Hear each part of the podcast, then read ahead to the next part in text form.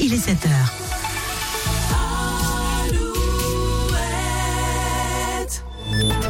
Alouette, les infos.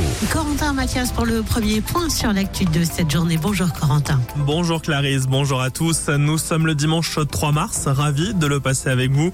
D'autant que j'ai déjà une bonne nouvelle pour débuter la journée. Le soleil revient aujourd'hui. Des rayons de soleil mélangés à des nuages, certes, mais la pluie devrait nous laisser tranquilles. Le point météo complet dans 3 minutes.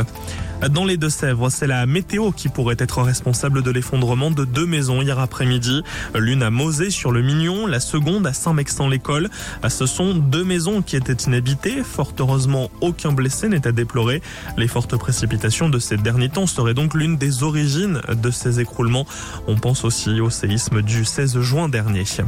À la une également, un homme interpellé cette semaine en région parisienne. Il est suspecté d'avoir poignardé de plusieurs coups de couteau un autre homme en octobre 2020. 2023 à Nantes. La victime qui s'en est sortie avait été blessée à la joue.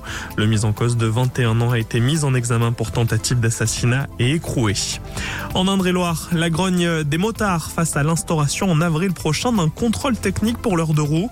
Hier, des dizaines de conducteurs de motos se sont rassemblés à Tours à l'appel de la Fédération française des motards en colère du département. Le contrôle technique sera rendu obligatoire à partir du 15 avril prochain. On passe au sport et il y avait du foot hier soir avec la clôture de la 23e journée de National. Le derby du centre Val de Loire entre Châteauroux et Orléans s'est conclu par une victoire de Châteauroux 2-1. Le Mans l'a aussi emporté face au Gol FC 2-0. La Ligue 2 et les clubs de nos régions nous ont offert des égalités ce samedi. Un partout pour Laval contre Amiens, deux partout pour Bordeaux contre Rodez et Concarneau face à Dunkerque. Un nul pour Guingamp face à 3-0 partout. En rugby, la 17e journée journée de top 14 marquée par la victoire ce samedi soir de Bordeaux 21 à 5 contre le Racing. Ce soir, le Stade Rochelet recevra Clermont.